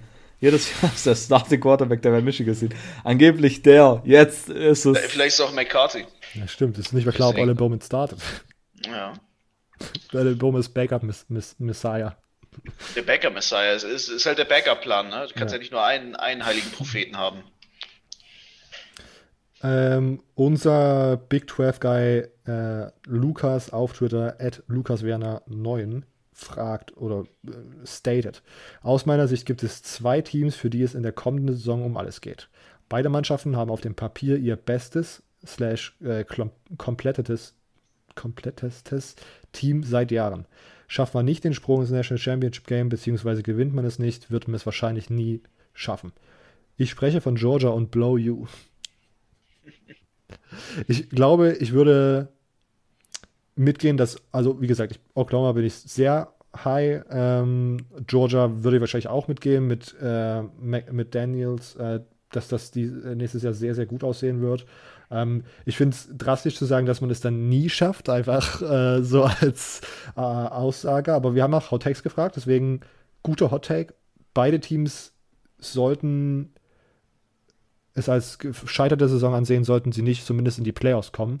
Und beide Teams haben, äh, sag ich mal, Historie damit, entweder Playoff-Games zu in Playoff-Games dramatisch zu underperformen oder in Spielen gegen Alabama. Und das wird bei Georgia auf jeden Fall wieder der Fall sein, mindestens zweimal wahrscheinlich. Irgendwelche Ergänzungen dazu, Kommentare? Ja, also die einzige Sache, mit der ich ähm, auch hier, wo ich widersprechen würde, ist, dass es äh, die einzigste Chance ist. Also ähm, ich glaube nicht. Ich habe zwar vorhin gesagt, dass ich glaube, dass das College Football Playoff Komitee sich langsam da mal Gedanken machen muss. Aber so weit würde ich definitiv nicht gehen. Emo? Hm. Ich weiß nicht, ob ich dazu einen Take habe. okay. Ähm, was ich bei Oklahoma auch nochmal ergänzen möchte, was ich interessant finde, wirklich defensiv sah das dann auch wirklich zum Ende der Saison einfach wie, das sah fast aus wie eine SEC-Defense, wie man SEC-Defense sich vorstellt. Also das war wirklich, und auch da verlieren wir, glaube ich, einige Leistungsträger, aber was die Coaches da letztes Jahr geleistet haben, auch auf, vor allen Dingen auf der defensiven Seite, äh, ja, Lob an der Stelle. Äh, Hot Take von Max auf Instagram: Heisman wird unter Ellinger und Rattler ausgemacht mit dem besseren Ende für Sam. Hier, kleiner, kleine als erstes. Hä, ist, ist, ist, ist, Sam Ellinger nicht graduated? Ja, Sam Ellinger ist, äh, geht in, in den Draft. Äh, also so. hat dieses Battle Texas jetzt schon verloren. Ja, perfekt, wie immer. Nichts äh, Neues. Denkt ihr, dass der Nachfolger für Sam Ellinger, das ist natürlich jetzt gut, dass ich den Namen gerade nicht parat habe, äh, in einem Heisman-Battle mit äh, Spencer Rattler stehen könnte. Genau, ja. Auf jeden Fall. ja. Immo, irgendwelche Kommentare dazu? Texas? Nein. Nein, okay. We back. Wer, wer, ist denn da? Der, der, der, der neue Hudson Card oder Casey Thompson? Gucken, um, wer dann spielt. Casey Thompson war auf jeden Fall einer, ich glaube, glaub, der, der mehr Zeit bekommen hat im Bowl-Game, als dann die Backups raufkamen. Aber es, war noch nicht klar, weil eigentlich davor gehen wir davon aus, dass es Hudson Card war. Habe ich jetzt gerade nochmal geschaut. Also, natürlich am Ende kann es sein, dass es wieder dazu kommt. Es wäre wieder so ein Upset Heisman. Aber die, ich hab, weiß das nur, wenn eine Person das sagt, dann wissen wir alle, welche Person angeblich behauptet, behaupten könnte, dass es da eine gleichmäßige ähm, Anspruch aktuell auf die Heisman geben könnte. Und die, die Person ist sehr partisan, wenn es um die Sache geht. ähm, und am Ende nochmal für alle, weil wir jetzt gerade alle so um das Thema Texas umhergetippet sind, fragt äh, M. Protte auf Instagram, um das direkt abzuhaken, will Texas be back? ja, genau. ähm, dazu verlege ich auch einfach nochmal meinen Artikel äh, von The Crunch Time. Da habe ich mir nämlich nochmal angeschaut, habe ich nochmal auf die Sarkeesian-Spielzüge aus dem National Championship Game geschaut und mich gefragt, ob das bei Texas so umsetzbar wäre. Und Texas hat tatsächlich ein gutes Team, ein sehr gutes Team vielleicht sogar. Defensiv weiß ich immer noch nicht so richtig, ob das standhält gegen, keine Ahnung, Teams, die nicht Big 12 sind. Ähm, aber ich glaube, Texas wird dieses Jahr nicht in die Karten spielen, also wird daran scheitern, dass Oklahoma einfach ein besseres Team ist. Und deswegen wird Texas wahrscheinlich back sein mit, keine Ahnung, 10 Siegen, bei 14 Spielen 10 Siegen und vier random Niederlagen. Eine davon ist äh, Oklahoma und der Rest ist dann irgendwelche random Big 12 Sachen, äh, ohne gerade zu wissen, was die ähm, Non-Conference Games sind. Oh, sollten die gegen Maryland spielen, da in Woche 1 direkt wieder Niederlage. Übrigens auch schon mein Hottag. Ich glaube, die spielen nicht gegen Maryland. Äh, aber ich, Texas wird gut sein, aber ich glaube nicht, dass wir an einem Zeitpunkt sind, wo dann Texas auf einmal National Champ wird, um das mal so zu sagen. Kann jeder selbst rausschließen, ob das Back ist oder ob das nicht Back ist. Also richtig Back werden sie erst sein, also National, National Headline in der welcher Zeit, keine Ahnung, in der Washington Post, Texas is back, ist erst, wenn sie den National Championship gewinnen. Dann schreibt es vielleicht die Washington Post oder so. Aber äh, Zumindest wenn sie, wenn sie mal ihre Conference gewinnen oder so, dann schreibt zumindest mal die texanische Presse auch. Dallas Daily oder so. Keine Ahnung, was da gibt. ähm, okay, ähm, das war unsere Big 12 Corner an der Stelle. Dazu natürlich mehr, wenn wir über die Big 12 ausführlich sprechen. Äh, ausführlich sprechen. Ähm, auf Twitter fragt Manuel at 1 Herr Bromer, welche Teams könnten sich durch einen Quarterbackwechsel 2021 besonders positiv bzw. negativ entwickeln? Äh, als Beispiel hat hier Louisville mit McCaffrey, Texas, Alabama, LSU, Clemson, ähm, Michigan State, Michigan. Wir haben diverse Teams, wo äh, sich wechselnde Quarterbacks anbahnen. Also ich würde tatsächlich ähm, meine, meine Vermutung, und das wäre in sich vielleicht schon Hot Take, wäre vermutlich Ohio State. Ähm, Grund dafür Positiv ist nicht, dass. Negativ? Ha? Da, da, das ist negativ? Ne negativ ähm, natürlich. Ähm, klar, der Nachfolger, ähm, der, der vermutliche Nachfolger ist ein hoher Recruit, ähm, hat auch schon Spielerfahrung letztes Jahr ein bisschen gesammelt. Aber mit Justin Fields hatte man vielleicht einen, einen, einen Talent, das man so als Quarterback lange nicht mehr sehen wird, vielleicht bei Ohio State, der alles machen kann. Deshalb ist es, glaube ich, eine relativ natürliche ähm, negative Projection. ich weiß nicht, wie ich sagen soll. Ähm, ich glaube, oh, äh, muss, müsste, glaube ich, nicht mal ein Hot Take sein. Äh, G-Say Stroud müsste, glaube ich, der Nachfolger mhm. sein. Okay, Ohio State nicht, nicht schlecht und ich glaube auch tatsächlich nicht, nicht wirklich hot, ähm, weil vielleicht muss es gar nicht schlecht, also, nein, also, keine Ahnung, Justin, wenn Justin Fields nicht mehr da ist, dann wie viel besser kann man so werden mit einem Quarterback so. Also natürlich könnte man eine National Championship gewinnen, so, aber das war schon ein Top-End-Quarterback, den man da hatte. Emo, was fällt dir ein? Wechselnder Quarterback, positive, negative Entwicklung? Wird schwer werden, den zu ersetzen, ne, den sie hatten. Aber mal gucken, ob der. Emo traut sich gar nicht, seinen Namen auszusprechen. Lord Voldemort. Welches Question? Was? Was? Äh, Team Up, äh, Team Down irgendwo? Ja, ja. Team Pass mal auf. Team Up No. Not, not Jobs. Was seid ihr? Holzfäller? Oh, oh no. Wackel, wackel. Aha. Jetzt ja, kommt, ja. kommt der akademischen, Rank, akademische Ranking der Schulen. Ja, just, just saying, just saying, huh? Ja. Wer, ist, wer ist international anerkannt? Wird also, die accept, also die Acceptance Rate bei Michigan ist 7% und hier bei OSU ist 46. Ha, owned. Oh. Hm. Ja, bei Michigan bewerben sich mehr. Pass mal auf. Alle mögen Michigan. Ganz, ganz schnell wieder abgedriftet hier vom eigentlichen Thema. Ja, komm. Ähm, Lassen wir es sein. ich will noch kurz sagen, LSU finde ich interessant. Ich glaube, bei LSU war es letztes Jahr ein Tiefpunkt und der wird sich jetzt, glaube ich, wahrscheinlich so schnell nicht nochmal wiederholen. Ich glaube, mit Max Johnson hat man da jemanden gefunden, der ziemlich gut spielen kann. Sollte er der Starter werden, das sah tatsächlich gar nicht mal so schlecht aus. Ich meine, gegen Florida, wie gesagt, das war das Spiel, wo ich noch die meisten Erinnerungen hatte. Sonst war ja auch TJ Finlay da, aber Max Johnson war der, der am meisten, am vielversprechendsten aussah. Ähm, deswegen finde ich LSU interessant. Ich denke, die könnten sich positiv entwickeln mit Max Johnson als Quarterback. Ähm, und sonst, ich bin gespannt, was bei Washington passiert, wie, weil, wie gesagt, ähm, mit Howard kommt da jemand, der sehr hohe, ein sehr hohes Recruiting-Ranking hatte. Ähm, kann man. Louisville, wie gesagt, ist es das, dass, dass bei Louisville das passiert ist, was letztes Jahr passiert ist mit diesen Playmakern, die man hatte, das ist einfach, äh, also das ist fast auf mehr vergeudetes Potenzial als bei, bei Florida. Ähm, und da waren die Ansprüche gar nicht mal so hoch.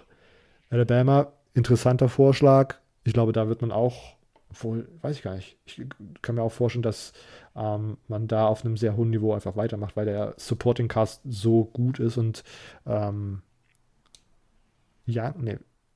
Oh mein Gott, wie hieß, wie hieß, wie hieß nochmal Alabamas? Äh, Bryce Young. Bryce Young. Young, war richtig. Bryce Young. Äh, Finde ich sehr interessant, weil es, weil es nochmal so ein anderer Typ ist. Ähm, mal schauen, ob das irgendwie Einfluss hat auf die Alabama Offense. Ähm, bei, ja, keine. Clemson ist, äh, bei Clemson ist, glaube ich, ein ähnliches, ähnliches äh, Phänomen wie bei Ohio State, dass man einfach einen der besten Quarterbacks aller Zeiten hatte.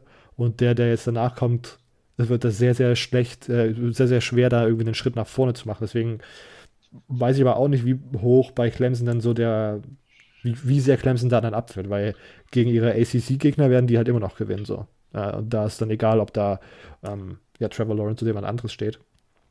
Und äh, ja, kann, ich, bei Clemson wurde ja auch letztes Jahr gezeigt, dass man ohne Tra Trevor Lawrence gewinnen kann. Es, es ist Bama, so, ne? Ja. Darf man nicht vergessen. Es ist Bama, es ist Clemson und da soll das. Die, die zaubern zur Not irgendwen aus dem Hut, wo du gar nicht gedacht hast, der ist, dass, der, dass der gut spielen kann. Ja. Aber der ist einfach gut, weil es ist Alabama. Ja. Das ist einfach Coaching. Du bist, bist gezwungen, gut zu werden. Wir machen noch einen kurzen Abstecher in die Big Ten, bevor wir kurz zu unseren SEC-Takes kommen und dann sind wir auch so gut wie durch. Ähm, auf Instagram fragt Max, oder besser gesagt, ja doch, fragt Max, Penn State mit dem Bounceback nächstes Jahr und neuer Big Ten Champion. Interessante Frage. Ich, ich für meinen Teil glaube, dass Penn State eines der am meisten von dieser Covid-Season beeinflussten Teams war, weil diese, dieser Leistungsverfall oder dieser Leistungsabfall, den sie da letztes Jahr produziert haben, das steht in keinem Verhältnis zu den, den, Erwartungen und diesen eigentlichen Ansprüchen, die Penn State hat. Und ich muss zugeben, ich habe nicht viel Big Ten Football geschaut und nicht viel Penn State geschaut. Deswegen kann ich tatsächlich gerade einfach keine Probleme so aus dem Hut zaubern. Aber ich, und da werde ich wahrscheinlich auch nochmal die Offseason mir das nochmal genauer anschauen wollen. Aber dass die so gespielt haben wie letztes Jahr, war einfach so ein bisschen random. Ich glaube, deswegen wird es ein Bounceback hier, weil einfach Penn State wieder zu ihrer normalen Stärke zurückfindet. Mit Ohio State, einem Quarterback-Wechsel, ist dann natürlich die, die Öffnung da, in der Big Ten East einen Play zu machen. Aber man darf nicht vergessen, Ohio State ist trotzdem einer der besten vier Teams, auch wenn da Justin Fields nicht mehr an der Center spielt. Was die da recruited haben, was sie da an Spielern immer noch äh, sozusagen in ihrem Roster haben, das ist nicht einfach so Larifari, wir gewinnen wir da. Und da weiß ich nicht, ob Penn State da selbst mit einem Bounceback hier einen Sieg gegen Ohio State rausholen kann. Und das müsste man ja machen, um äh, Big Ten Champion zu werden. Wie seht ihr das? Interessanter Take auf jeden Fall. Ähm, und also ich, ich schätze mal auf jeden Fall, dass du recht hast mit deinem mit deiner Analyse, dass Penn State da relativ negativ beeinflusst wurde von der ganzen Sache. Und viel andere Sachen kann man da auch gar nicht als Argumentationsgrund nehmen, weil ich meine, klar, so eine natürliche Regression von einem Jahr ins andere ist natürlich möglich, aber so extrem, natürlich, es ist möglich, aber auf so einem hohen Level finde ich das sehr komisch und wenn man den Grund hat, dann kann man es auf jeden Fall als Grund benutzen. Ähm, Ob es am Ende dann wirklich der, ich glaube nicht, dass es der einzige, einzige Grund war, aber ich meine, man hatte immer noch so viele gute Spieler. Deshalb ist es ja nicht so, dass man das ganze Talent weggegangen ist und deshalb, und dann kam die, die Corona-Situation auch noch. Aber ja, Penn State ist auf jeden Fall ein interessantes Team und da bin ich auch mal gespannt, was die im kommenden Jahr machen werden. Jo, denkst du, dass Penn State nächstes Jahr die Big Ten gewinnt? Nein, weil natürlich ein anderes Team die Big Ten gewinnt. Ah, jawohl. Aber ähm, ich, ich glaube, sie werden schon eine bessere Saison spielen als, als äh, zuvor. Sag okay. ich mal. Okay. Ähm, weiter mit einem, weiter mit, den SEC, mit der SEC-Thematik. Äh, Instagram Max. Äh, Ole Miss wird Zweiter in der SEC West und zieht in einen New Year Six Bowl ein. Matt Corral wird Heisman Finalist. Sehr, sehr, sehr interessanter Take da, da kann ich mal mein, mein äh, Ole Miss-Topic, was ich letztens gelesen habe, was ich gar nicht wusste und total erstaunt war, einwerfen. Äh, wusstet ihr, dass, dass äh, also Michael O ist ja an, die, an der Ole Miss ein Alumni gewesen und wer da auch Coach war, war Hugh, Freeze.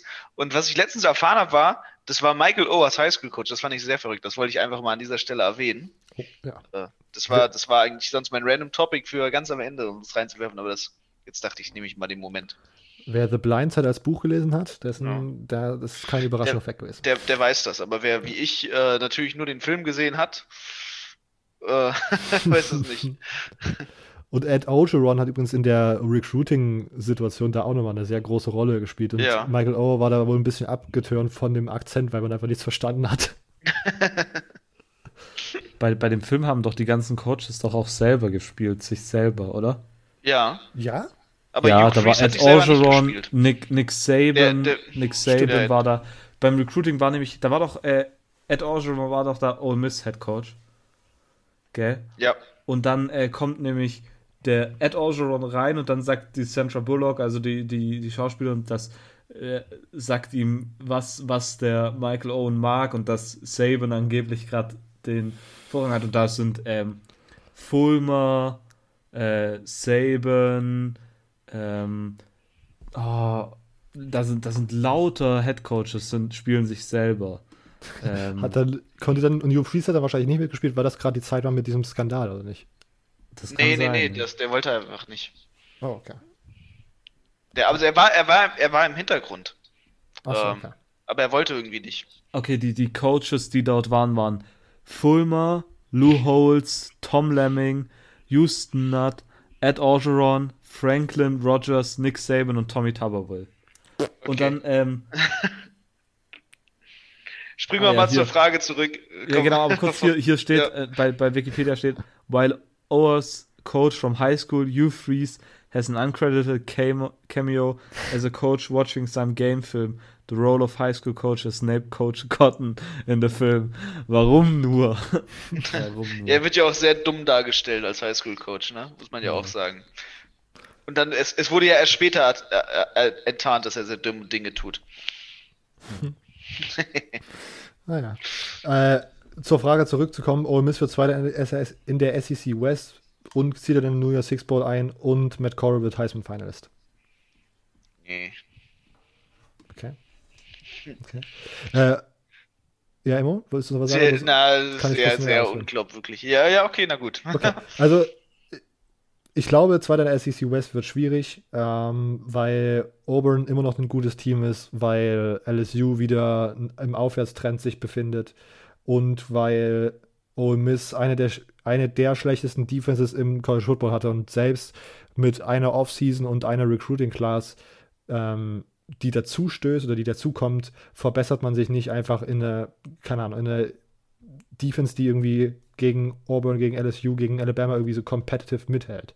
Ähm, deswegen, wenn man nicht Zweiter in der SEC West wird, wird man auch kein New York Six Bowl Teilnehmer. Matt Corral als Heisman Finalist finde ich interessant. Der hat wirklich sehr, sehr gut gespielt, aber es war wie, Matt Corral war so ein bisschen wie dieser Typ, dieser Zauberer bei Harry Potter, der so diesen Turban aufhatte und dann auf dem sozusagen sein gutes Gesicht vorne und sein schlechtes und sein Voldemort-Gesicht hinten hatte.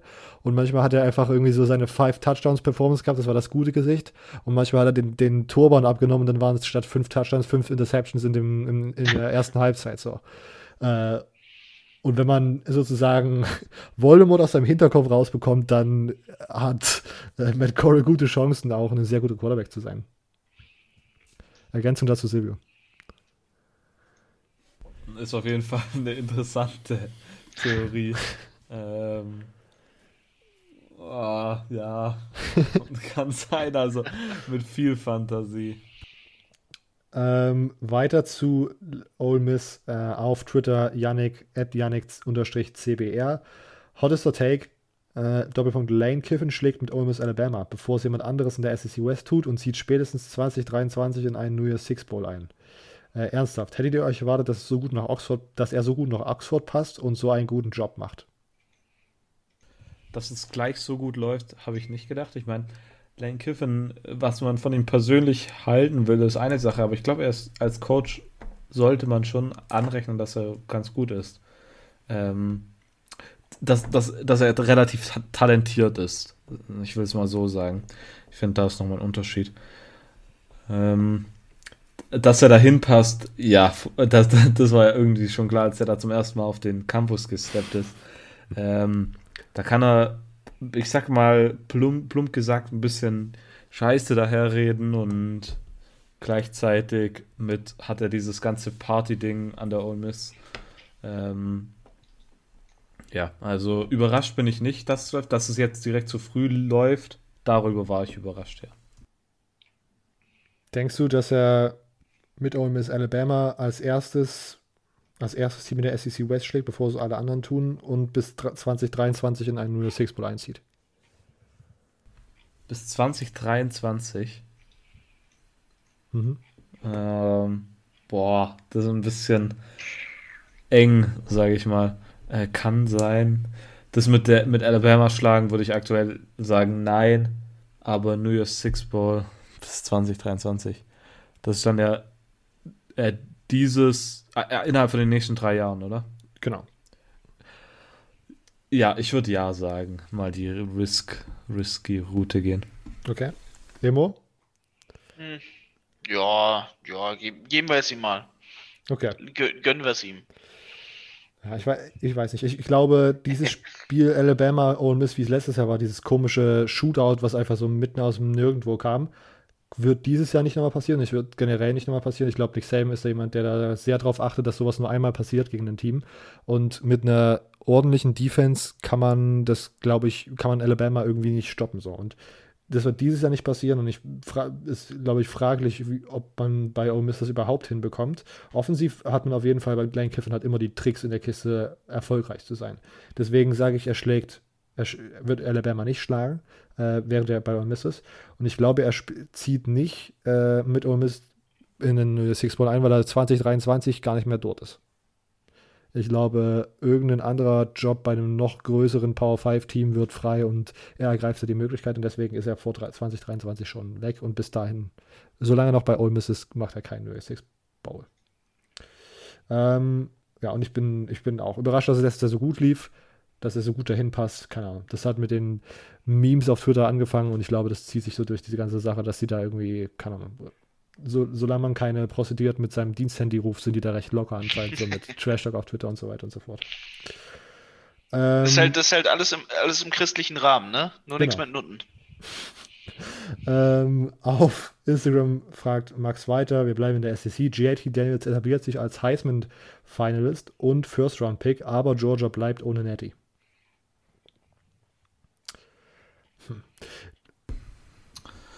Ich meine, wenn, wenn wir vorhin darüber gesagt haben, dass Teamerfolg auch zumindest teilweise ein Aspekt ist, dann definitiv. Ich meine, Georgia wird im kommenden Jahr gut sein und JT Daniels, wenn er so spielt, wie er gespielt hat, dann wird auch er gut sein. Von daher irgendwie ist das schon relativ logisch. Ähm, bei, bei, was, was die ähm, was den Draft angeht, habe ich keine Ahnung. Emo, Ergänzung. JT Daniels als Heisman-Finalist und First-Round-Pick. Georgia bleibt ohne Nettie.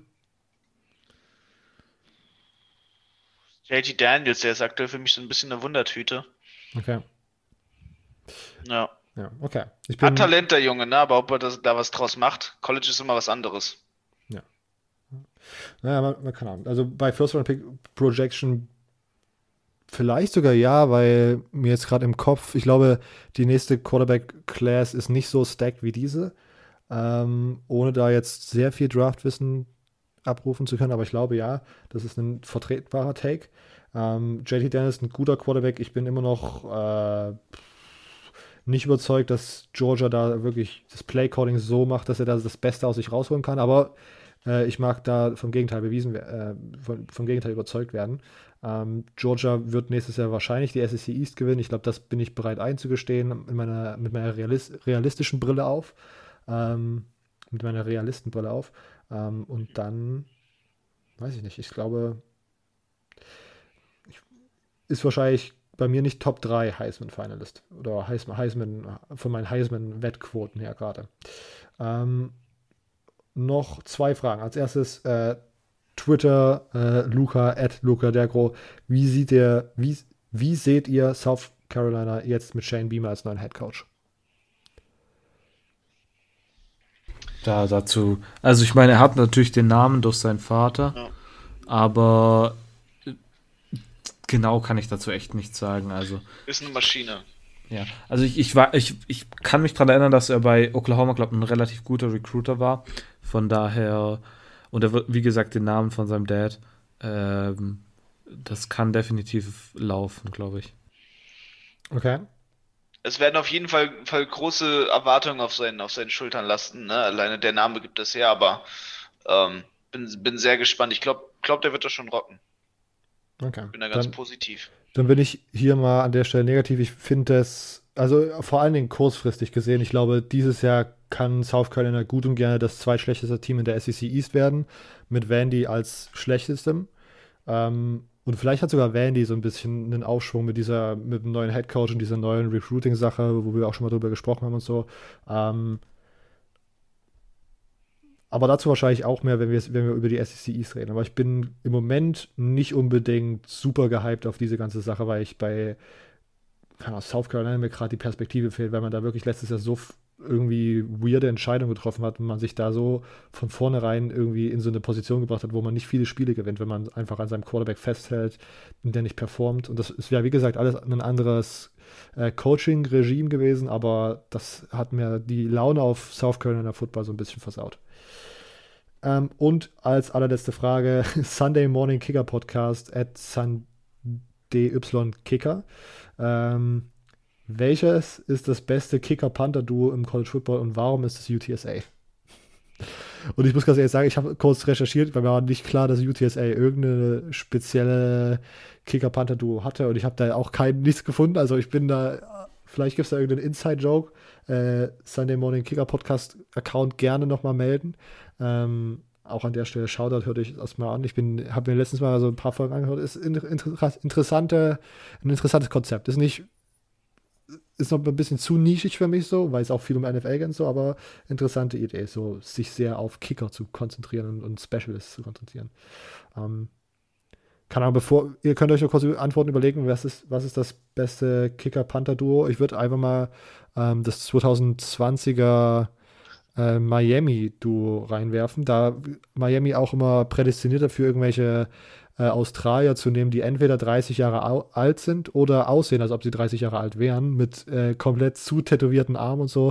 Äh, da bin ich großer Fan von, einfach irgendwelche älteren Australier zu nehmen, äh, die da wirklich auch richtig kranke Performances raushauen.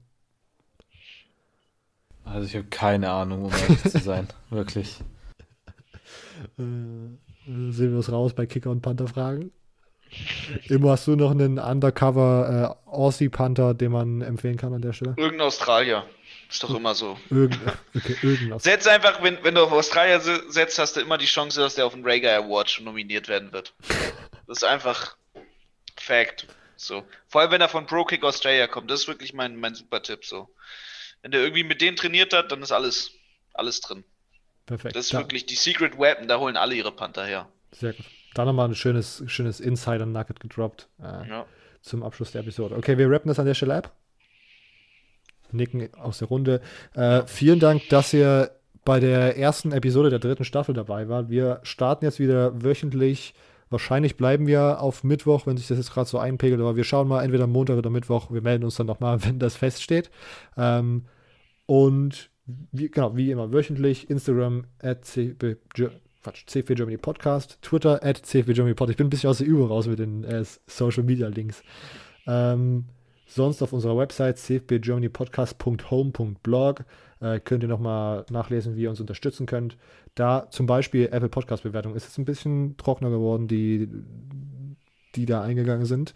Ähm, in der Offseason könnt ihr gerne mal ein paar da lassen, wenn ihr ein Apple-Produkt habt oder uns eine Spende da lassen über PayPal, wenn ihr das machen wollt. Ähm, Sonst hört ihr uns nächste Woche wieder. Äh, bis dahin. Ciao.